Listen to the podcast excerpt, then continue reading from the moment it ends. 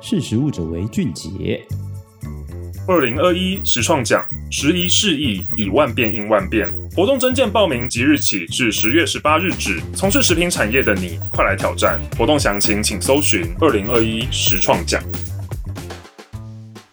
大家好，欢迎收听《识时务者为俊杰》，我是十二月。不知道大家现在敢回去餐厅内用了吗？那像其实中秋节不能够出去烤肉，是还蛮可惜的。但是其实啊，餐饮业他们其实也很辛苦。那因为看到说这段疫情期间三级警戒，然后禁止内用，其实对餐饮业有很大的伤害。所以呢，实力就发起了一个问卷调查，同时去走访餐饮业的现场，访问很多大企业的品牌主管以及产业顾问，想要了解说，诶，我们餐饮业到底多久可以恢复正常，不要那么辛苦？那其实最有趣的就是我们发现，消费者比业者乐观很多。我们的问卷调查有一千四百零八个回答，其中就有六十二点七的大众认为，餐饮业在一年内哦就可以恢复疫情前的日常。可是产业专家跟顾问六成以上都说至少要一年以上，甚至有三分之一的业者，还有四成的顾问说要两年以上才可能恢复正常，而且甚至永远都不会回到以前我们熟悉的哦，上餐厅啊，内用很简单这种以前的常态。那到底为什么消费者会这么乐观，业者跟产业顾问却有这么不同的预测？我们这边有三个大原因要跟大家分享。第一个呢，就是其实在疫情下啊，相比下来，消费者比业者的替代方案更多。比如说，我们调查就发现，在疫情下，消费者有百分之四十四点七都转而去自主，就是在家里自己做饭，而不是选择外带外送。虽然有百分之二十十六点二，他们最大的改变是他们选。择外带，然后接下来十二点九则是他们消费者开始囤积方便在自己家里简单做饭的一些调理食品，然后有十点二趴的民众则是表示他们在疫情下最大的改变就是开始叫了外送。那其实这样子就看得下来说，有四十五趴是在做这个自主的，当然餐厅这边的业绩就少了很多。所以相比同样不能内用的情况下，消费者能够比较乐观，也是因为他们自己看到了比较较多的选择，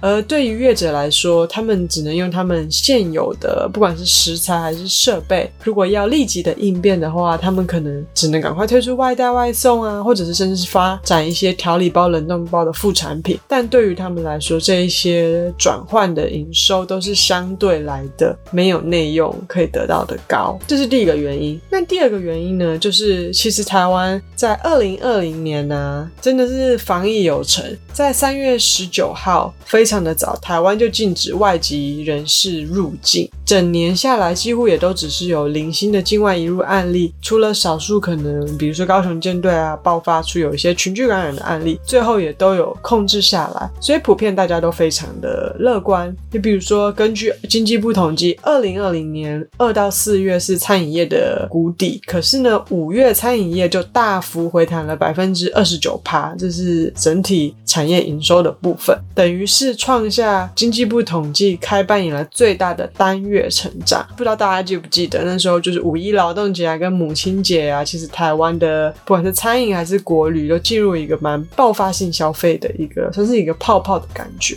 那其实今年的状况还蛮不一样的，因为在五月就进入了本土的这个社区感染呢，然后直接就是宣布三级警戒，后来是也是餐厅就立即就停止内用。有趣的是，我们这个调查又有得出说，有大概六成的消费者说，餐厅在七月二十七号开放内用，嗯，他们就很愿意回餐厅，因为政府都允许了嘛。那其实还是有四十三点一趴的民众说，哎，还要观望一下。虽然政府开放了，但是还是有点不太放心。所以对于民众来说，虽然有六成是乐观的，相信政府开放政策是 OK 的，其实这个大有四成哦，还是不太愿意去回去哦。我想也是因为这个原因呢，让我们访问，比如说汉堡王执行长黄耀忠 Tony，他就跟我分享说，其实很难预测未来会发生什么事，但是他认为内用永远不可能跟以前一样了。而我一位非常资深的呃展店顾问、天威企业顾问的创办人林刚宇也告诉我们说，他认为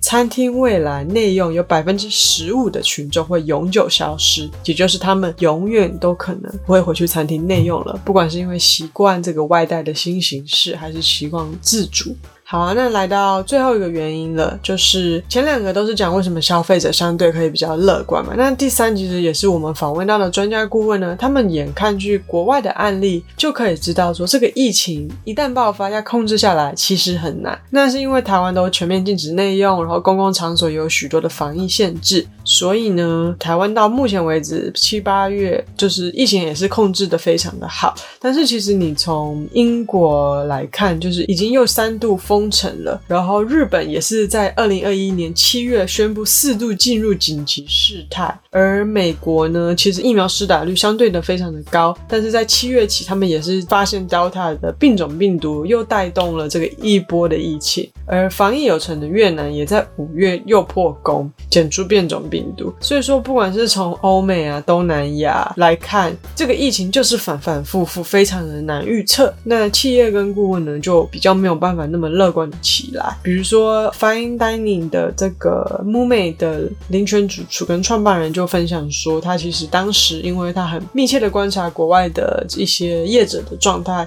他就觉得说，我们的疫情至少会持续个两三年，所以就是借鉴国外来看台湾的餐饮业有这样的一个预测，也就是说啊，虽然未来不一定是很乐观，可以马上回去，不过这样子的转变其实也逼迫现在的餐饮业者在转型。比如说，消费者也非常的看好的，就有数位转型速度会加快，那疫情也会带动外送产业更蓬勃发展，甚至是业者会多方位的去发展，会有一些更多的自有产品呢，比如蔬菜箱、调理包等等，这就是未来因为疫情不得不去做的应对跟转变。那我们其实实力做了一个非常完整的专题，是关于疫情下的餐饮业有哪些改变，如何应对。如果大家想了解更多，可以到实体书店、线上书店搜寻“实力疫情下的餐饮业”这些关键词，可以看到我们的季刊，也可以看到我们的网络专题，就可以看到餐饮业我们是不是真的回不去了。谢谢大家。